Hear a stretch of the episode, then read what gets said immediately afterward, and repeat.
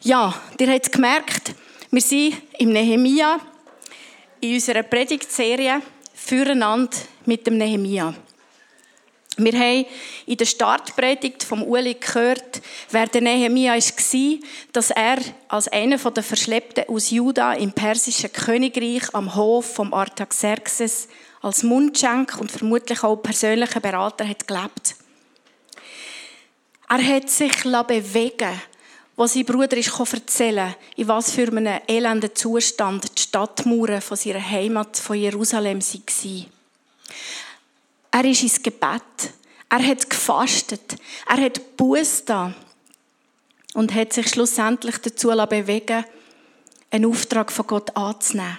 Mutig ist er vor dem König dafür eingestanden, dass er darf gehen, die Stadtmauern wieder aufbauen. Und entgegen allen Erwartungen oder Wahrscheinlichkeit hat der König all seine Wünsche nach Unterstützung gewährt. Darüber hinaus hat er den Nehemia gerade noch zum Statthalter von Jerusalem eingesetzt. Von, sorry, von Provinz Juda natürlich, nicht nur von Jerusalem. Und so Juda auch gerade zu einer eigenständigen Provinz gemacht. Heute schauen wir miteinander vom Kapitel 2, die Verse 11 bis 20 an oder bis am Ende. Und dann das Kapitel 3, das, keine Angst, das tun wir nicht lesen es wäre ein bisschen viel. Aber wir schauen einfach miteinander, was können wir rausnehmen aus dem, was in diesem Bibeltext heute drin ist.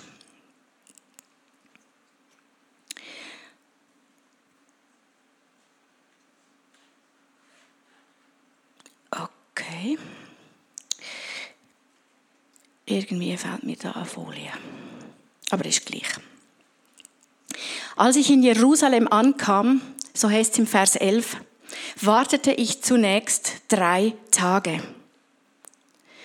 Wir sehen wieder, wie der Nehemia zuerst ist in die Stille. Zuerst hat er gewartet. Bestimmt hat er auch wieder betet. Und dann, dann heißt es weiter im Vers 12, begab ich mich in der Nacht auf Erkundung, nahm aber nur wenige Männer mit ich hatte noch keinem Menschen gesagt, was mein Gott mir ins Herz gegeben hatte und was ich für die Stadt tun wollte. Ich nahm auch keine Reittiere mit, außer dem einen, auf dem ich ritt. Ganz genau hat er untersucht, wie der Zustand der Mauern und der Tore von Jerusalem war. Und ganz unauffällig hat er das machen Möglichst unbemerkt. Hat darum nur ein Reittier mitgenommen damit sie keinen Lärm machen. Wir sehen, wie sorgfältig der Nehemia hat abgewägt, geplant, bevor er näher hat anfangen, etwas einfach zu machen. Nachts ist er den Teil der Mauer abgeritten, wo am stärksten ist zerstört war.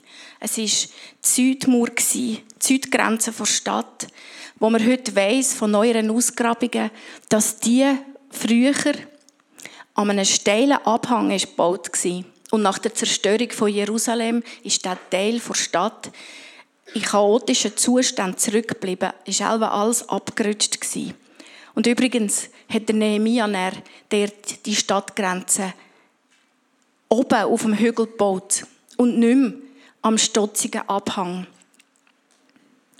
Er hat auf dem Grat gebaut hat den Mut gehabt, es anders zu machen als seine Vorfahren.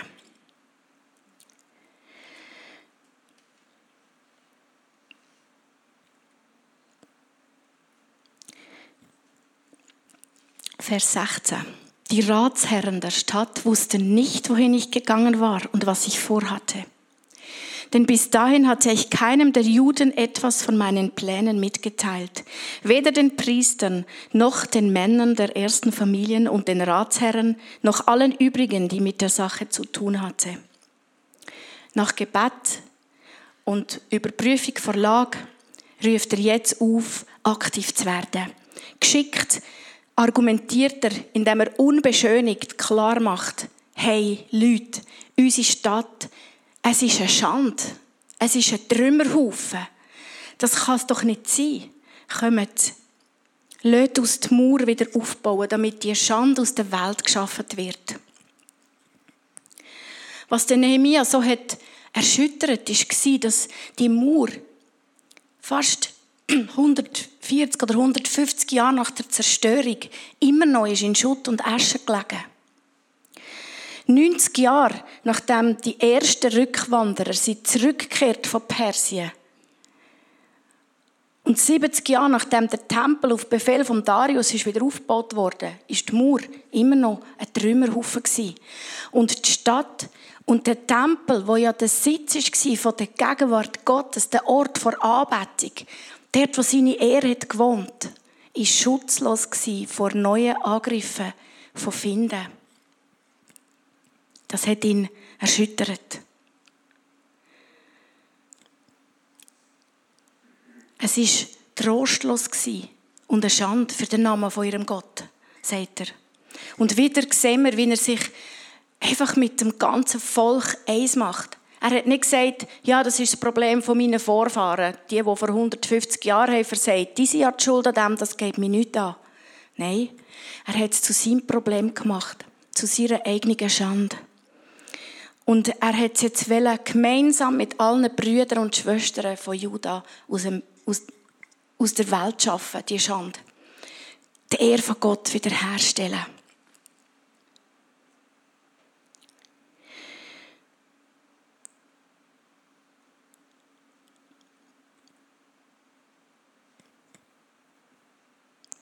Er hat jetzt einen Richtungswechsel vorgenommen in seiner Argumentation. Ganz schlau erzählt er jetzt sein Zeugnis. Gott ist schon mit ihm Gott hätte ihm Gunst gegeben im König. Der König hat all seine Unterstützung gewährt. Mehr als der Nehemiah sich hätte wünschen sogar. Gott ist für sie. Der Nehemiah hat hier nicht einfach selber irgendetwas verrückt sich ausdenken sondern den Wille Gottes, den Plan von Gott umsetzen. Und sie haben sich jetzt mit Eifer an die Vorbereitung gemacht zu dem wichtigen Unternehmen.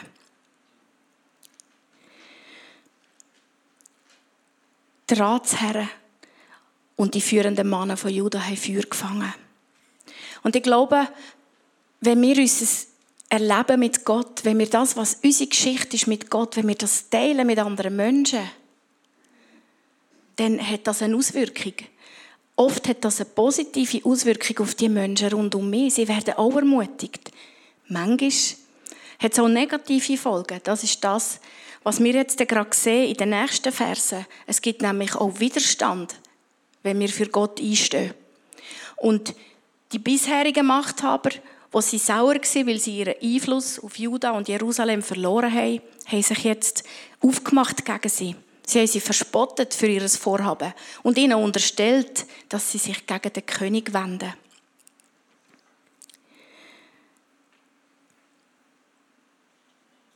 Aber der Nehemia und seine Leute, sie haben gewusst, sie sind Gottes Volk. Sie vollbringen sie Willen.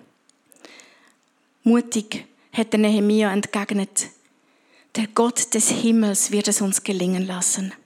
Wir, seine Diener, machen uns ans Werk und bauen die Mauer auf.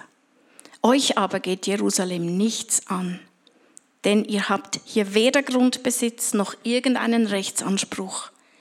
Ihr habt euch auch nie um die Stadt verdient gemacht. Sie haben sich nur daran bereichert Was für eine offene Unabhängigkeitserklärung. Was für ein mutiges Bekenntnis, zu wem sie gehören. Zu dem Gott vom Himmel. Sie haben sich Gottes Auftrag zu ihrem Einigen gemacht, wo sie sich bewegen dazu, etwas gegen die Schande zu unternehmen. Der Darren Wilson, ein Mann aus den Vereinigten Staaten, hat immer schon eine Leidenschaft für Geschichten. Er hat unterrichtet an der Uni, wie dass man Drehbücher verfasst. Und er hat selber davon geträumt, in Hollywood mit einem eigenen Drehbuch einen grossen Durchbruch zu schaffen. Aber es ist ihm nicht gelungen. Und als er wieder mal in einer Nacht vor Gott ist auf den Knien gelegen und ihn hat angefleht um Erfolg, hat Gott ihm auf wundersame Art und Weise ein Dreibuch diktiert. Fieberhaft hat er die ganze Nacht geschrieben. Die Ideen sind nur so gesprudelt. Und am Morgen hat er gesehen, dass er ein vollständiges Drehbuch hat gemacht für einen christlichen Dokumentarfilm. Aber das ist gar nicht das, was er wollte. Also hat er das Manuskript auf die Seite gelegt. Aber in der folgenden Zeit hat Gott ihn immer wieder gemahnt und ihn daran erinnert, hey, das, was dir wird Erfolg bringen es liegt daheim auf deinem Büchergestell. Ich habe die Geschichte übrigens selber gehört erzählen. Und ich habe es, ja, sehr bewegend gefunden, wie er erzählt hat, wie er den Schlussament hat kapituliert. Ist heimgegangen, hat das Drehbuch führen genommen, hat mit dem Erb von seiner Großmutter eine Kamera gekauft. Er, der noch nie in seinem Leben hat, eine Kamera bedient. Bei seinem ersten Interview mit dem Bill Johnson hat er nicht mal gewusst, wie er sich anlassen kann. Und hat einen Film angefangen zu drehen, fast im Alleingang. Und völlig unerwartet ist der Film ein grosser Erfolg geworden. Er ist mehrfach ausgezeichnet worden für, als bester christlicher Dokumentarfilm. Und im Laufe der Zeit hat Darren herausgefunden, dass Gott vor ihm schon 14 andere erfahrene Filmmacher und Regisseure hat aufgefordert hat, das, den Film zu machen. Und keiner ist dazu bereit. Keiner hat sich dazu bewegen Aber der Darren hat Erfolg gehabt, wie er sich gewünscht hat. Und als er noch mehrere von diesen Filmen hat gemacht hat, Gott ihm noch mehr Erfolg gegeben. Und Hunderttausende von Menschen haben die Filme gesehen. Und ich glaube, der Erfolg von Darren, der ist nicht wichtig. Aber was die Filme machen, sie ermutigen die Zuschauer, damit zu rechnen, dass Gott in unserem Alltag immer noch eingreifen will. Er hat nämlich gefilmt, wie das Gottes Herrlichkeit kommt und wie Zeichen und Wunder geschehen, wenn ganz normale Menschen einfach in ihrem Umfeld mit anderen Menschen beten und erwarten, dass Gott wirkt. Und all die Zuschauer, die sich inspirieren gehen davon mit einem neuen Bewusstsein, dass sie selber Träger sind von dieser Herrlichkeit von Gott. Dass nichts unmöglich ist auf unser Gebet hin. Ich habe übrigens zwei da. Ich kenne ein paar von seinen Filmen. Wenn jemand gerne einen auslehnen will, dürft ihr gerne auf mich zukommen. Seine Geschichte hat mich bewegt und ich habe mich gefragt, wäre ich bereit, so wie er, mich auf etwas einzulassen, wo Gott mich dazu ruft. Etwas, wo ich vielleicht nicht ausgebildet bin, wo ich keine Erfahrung habe, wo ich noch nie vorher gemacht habe wo mich definitiv aus meiner Wohlfühl- und Bequemlichkeitszone herausführen würde, wäre ich bereit. Wären wir bereit? Haben wir vielleicht schon lange etwas in unserem Herz, wo wir wissen, dass Gott uns eigentlich ruft, uns dort einzusetzen? Für seine Ehre. Sind wir bereit, ihm aufs Wasser und ins Ungewisse zu folgen, ohne Wissen, was passiert, aber mit der Chance, dass unser Umfeld von dem erfasst wird und neu prägt wird, was Gott uns aufs Herz hat gegeben. Ich glaube, dass da ein grosses Potenzial liegt für einen gemeinsamen Erfolg. Einer lässt sich bewegen und steckt andere damit an. Und so ist auf einmal nicht nur noch der Nehemia von dieser Vision, von diesem Murbau erfasst sondern alle leitenden Leute in Juda sind von, seinem, von seiner Geschichte und von seiner Vision, von seiner Leidenschaft angesteckt worden und haben angefangen, gemeinsam die Mauer zu bauen. Meine Ergriffenheit, meine Bereitschaft bewegt andere und der Segen vermehrt sich. Im Kapitel 3 finden wir eine detaillierte Liste von all denen, die sich in den Bau vor Mauer investiert und die Leitung über einen Bauabschnitt haben übernommen. Hier seht ihr ein Bild von, von Stadtmauer mit diesen 42 Bauabschnitten. Und im Kapitel 3 werden im Gegenuhrzeigersinn einen nach dem anderen aufzählt. Gefühlt 150 Mal steht neben einem so und so hat dieser gebaut und neben diesem hat jener gebaut und so weiter. Und was so trocken wirkt, ist wie eine, eine wertvolle Fundgrube für Archäologen. Aber es ist nicht das, was das Kapitel für uns wertvoll macht, sondern wie so vieles im Alten Testament ist auch das hier der Mauerbau ein Bild auf das, was Gott mit uns in, in, unter dem neuen Bund, in der Zeit, wo wir jetzt leben, machen Auf das künftige Reich von Gott, wo er mit uns am Bauen ist. Die Mauer ist ein Bild auf uns als Gemeinde, wo der Ort ist vor Gegenwart und vor Anbetung Gottes. Wo Menschen Zuflucht und Schutz dürfen finden. Und wie der Bau der Gemeinde eine grosse Aufgabe ist, ist auch der Mauerbau eine riesige Aufgabe. Und hier sehen wir übrigens noch ein Bild, das Uli der Frühling gemacht hat. Das ist ein, ein Teil der Original Stadtmauer, die dann der Nehemia dran hat gebaut.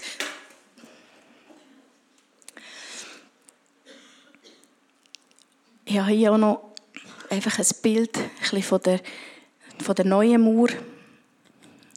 Ein gewaltiges Unterfangen war das. Und hey, alle haben mitgebaut.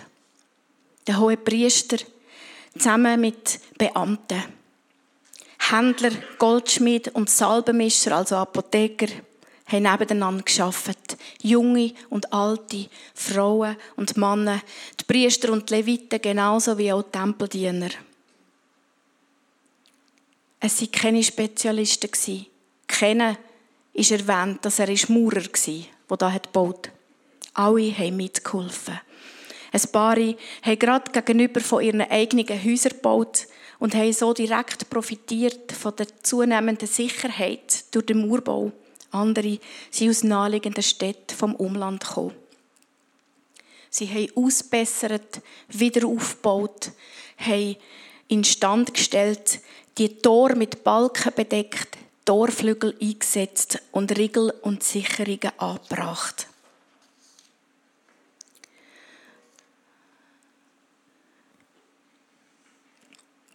Und so lesen wir im Nehemiah 3, Vers 38, Trotz allem besserten wir die Mauer weiter aus. Und schon bald waren ihre Lücken bis zur halben Höhe geschlossen. Denn das Volk arbeitete mit ganzer Kraft. Und wenn wir noch ein bisschen weiter vorausschauen, auf das Kapitel 6, Vers 52, sehen wir, wie dort steht, dennoch wurde die Mauer vollendet. Und wir merken, es hat Widerstand gehabt. Aber auf das einzugehen, überlasse ich denen, die die nächsten Predigten werden bringen. Dennoch wurde die Mauer vollendet. Am 25. September, nach 22, 52 Tagen, hatten wir es geschafft. Als die feindlichen Völker ringsumher das hörten, bekamen sie es mit der Angst zu tun. Aller Hochmut war ihnen vergangen, weil sie einsehen mussten, dass unser Gott es war, der dieses Werk vollbracht hatte. Gott selber hat ihnen geholfen, die Schande und Entwürdigung aus der Welt zu schaffen und die Ehre von seinem Namen wiederherzustellen. Nicht mal zwei Monate ist es gegangen, bis die Mauer, die fast 150 Jahre lang ist, in Schutt und Asche gelegen wieder ist aufgebaut war. Und ich bin ein bisschen auf, auf die Spur gegangen von dem, was die unbändige Kraft hinter dem gemeinsamen Erfolg hat bildet. Das erste, was ich gesehen habe, war, sie haben eine gemeinsame Identität neu entdeckt als Kind vom höchsten Gott. Bevor der Nehemia ist zurückgekommen, ist das Volk entmutigt, entmutigt und wahrscheinlich auch resigniert über den Zustand, wo sie ja täglich vor Augen hatten von dieser kaputten Mauer. Aber jetzt hat er in ihnen neu betont, wir, wir, wir sind Gottes Diener, wir sind seine Kinder. Er wird das Vorhaben gelingen. Er hat ihnen neu, sie neu daran erinnert, dass sie zu Jahwe gehören. Sein Volk sein. Wie steht es denn um uns? Dürfen wir das für uns auch in Anspruch nehmen? Im 1. Petrus, in den Versen 5 äh, bis 10, ja, sorry, im zweiten Kapitel, in den Versen 5 bis 10, hat Petrus einen interessanten Punkt gemacht. Er schreibt dort nicht nur, dass wir jetzt das Volk sind, das zu Gott gehört. Früher sind wir es nicht aber jetzt, wo wir gerettet sind, wo Jesus unser König ist, jetzt sind wir sein Volk. Wir gehören Gott. Sondern er vergleicht uns in den gleichen Versen auch noch gerade mit einem mit lebendigen Steinen, die eingebaut werden zu einem geistigen Haus, wie wir es vorher gesungen haben. Ein Haus vom Lob. Ein Haus vom Lob Gottes zu seiner Ehre. Und er erklärt weiter, dass Jesus selber in diesem Haus den Eckstein bildet. Ein wertvoller Stein. Ein wichtiger, tragender Stein für alle die, die auf ihn vertrauen und ihr Leben auf ihn bauen. Aber ein Anstoß für all die, die ihn ablehnen. Und das hat mich an unseren Text erinnert. Auch dort war das so. Ja, wir sind auch heute noch ein Volk mit einem Gott. Wir sind sein Haus auf dieser Erde. Jeder von uns darf sich einfügen oder hat sich schon eingefügt als lebendiger Stein in das Haus. So wie beim Nehemia dürfen wir im Schulterschluss miteinander und füreinander an dem Haus Gottes bauen dürfen wir unterwegs sein, dass damit Menschen in die Sicherheit von dem Königreich hineingerufen werden.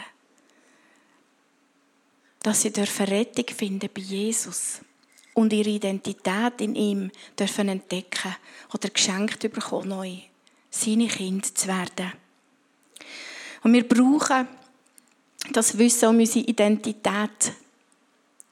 Weil es ist das, was uns die Einheit schenkt. Es ist das, was uns dazu bringt, gemeinsam einen neben dem anderen füreinander einzustehen und zusammen zu bauen. Das bedeutet nicht, dass wir immer gleicher Meinung sein müssen. Mir ist sehr bewusst, dass wir oft sehr unterschiedlicher Meinung sind.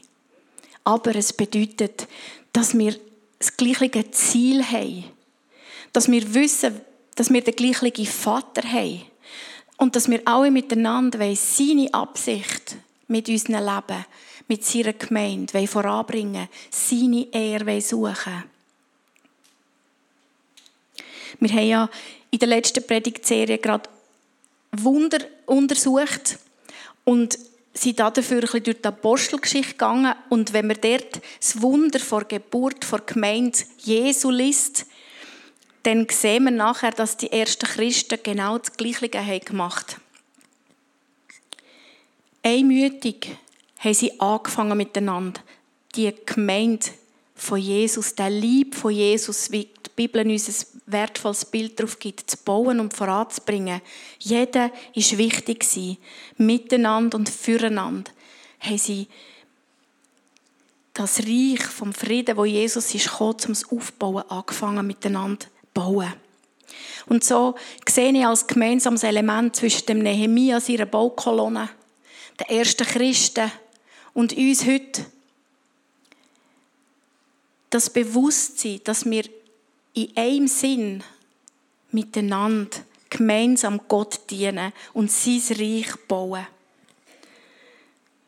Mir hat einfach einiges mehr bewusst gemacht, dass es in meinem Leben nicht so sehr um mich selber geht. Natürlich bist du, Jesus, unendlich wichtig und auch ich bin ihm unendlich wichtig. Aber das, was er in unser Leben hineinlegt, das, was er uns als Auftrag gibt, als Platz zuweist in dem lebendigen Haus, das geht um ihn. Er schreibt seine Geschichte. Es ist seine Ehre, die wir verfolgen, nicht unsere eigene. Und darum erinnert uns der Paulus im Kolosser 3, Vers 23 daran, dass alles, was wir tun, dass das alles, was wir tun, sollen wir von Herzen für ihn machen und nicht für Menschen, sondern wir dienen eigentlich Jesus Christus, dem Herr.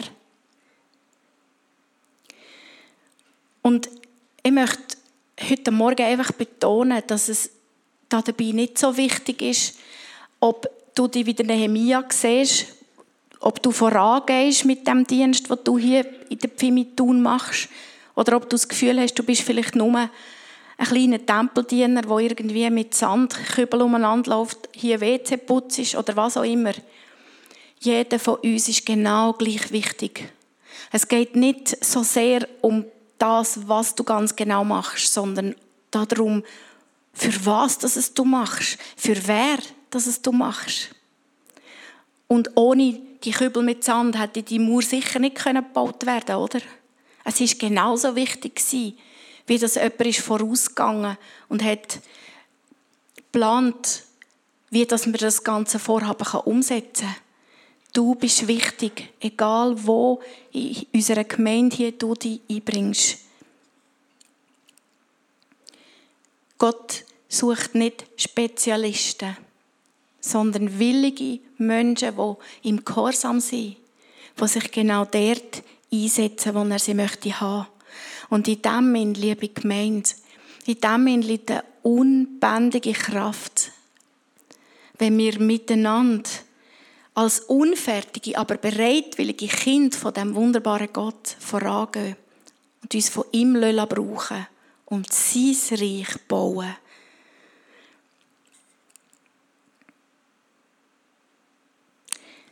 Und das ist mein letzter Punkt, den ich noch gesehen habe.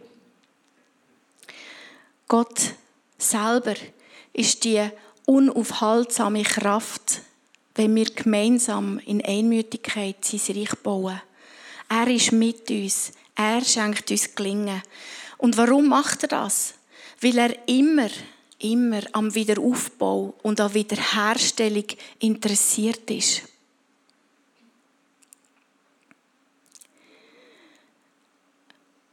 Und mir bewegt das, wenn ich sehe, dass Gott uns dazu erwählt, oder? Er hat nicht einfach ein Wort gesprochen und er ist die Stadtmauer von Jerusalem, zack, wieder da gestanden. Nein, er hat Menschen bewegt. Menschen hat er bewegt, um das zu tun. Und er macht es heute mit uns genauso. Er befeigt und ermutigt und beruft die und mich, um sie Willen zu tun. Um einander gegenseitig zu ermutigen, zu stützen, zu helfen, Schulter an Schulter miteinander vorwärts zu gehen. Und er selber gibt seine Kraft, damit das, was er dir aufs Herz legt, was er mir aufs Herz legt, darf gelingen. Und es ist interessant, dass, dass ja, dass es in dieser Wiederherstellung, wo Gott am tun ist mit dieser Welt, wo er einen Erlöser braucht, ein doppelt ist. Wir haben wie eine doppelte Stellung. Einerseits sind wir eben selber die lebendigen Steine, wo Gott einbaut in das geistige Haus. Aber andererseits baut er das Haus durch dich und mich und mit uns allen.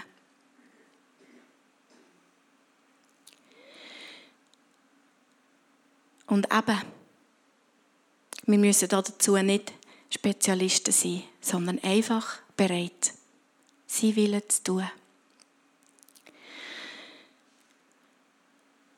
Schon der Prophet Jeremia hat gesehen, lang, lang vorher, bevor der Nehemia geboren war, dass Gott am Wiederaufbau interessiert ist. Er hat vorausgesagt im Kapitel 29 ab der Verse 10, dass sein Plan mit uns feststeht. Er hat gesagt, ich will euer Glück und nicht euer Unglück. Ich habe im Sinn, euch eine Zukunft zu schenken, wie ihr sie erhofft. Das sage ich, der Herr.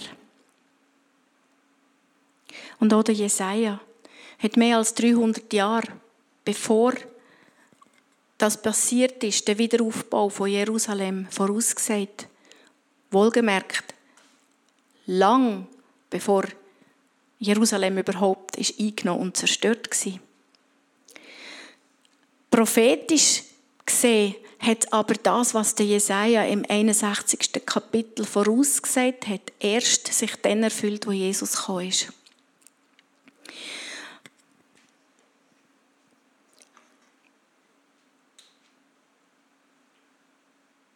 Und Jesus hat am Anfang von seinem Dienst in der Synagoge aus dem hat er vorgelesen aus diesen Schriftrollen von Jesaja 61. Wir können das nachlesen im Lukas 4 ab Vers 18, wo Jesus hat gelesen, der Geist des Herrn ruht auf mir, weil er mich berufen und bevollmächtigt hat. Er hat mich gesandt, den Armen die frohe Botschaft zu bringen. Ich rufe Freiheit aus für die Gefangenen. Den Blinden sage ich, dass sie sehen werden und den Unterdrückten, dass sie von jeder Gewalt befreit werden sollen.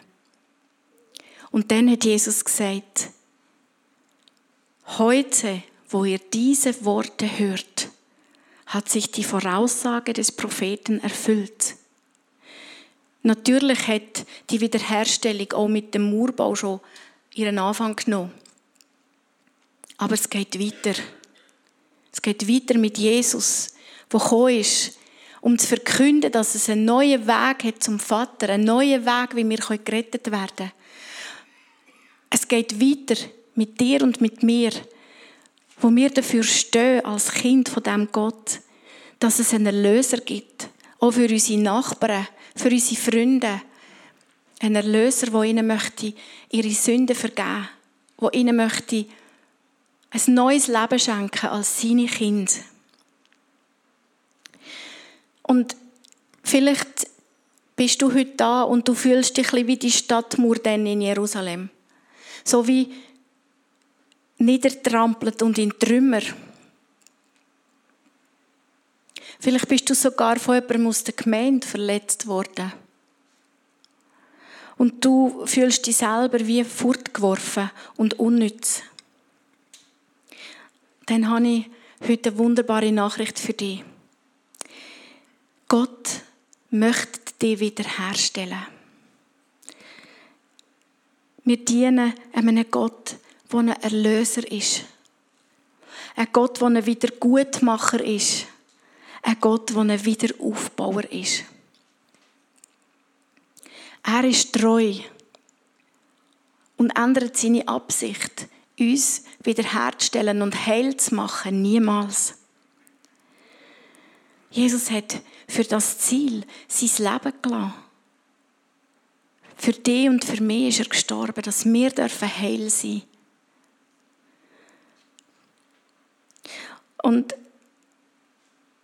auf dem Weg daher ist mir als würde Gott sagen,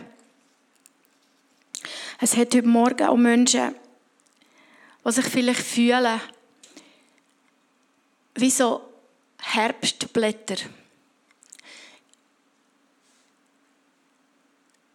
Wenn die dunkle Jahreszeit kommt, fallen sie vom Baum am Boden. Jeder, der kommt, läuft nur darüber weg. Sie verwelken und lösen sich schlussendlich auf.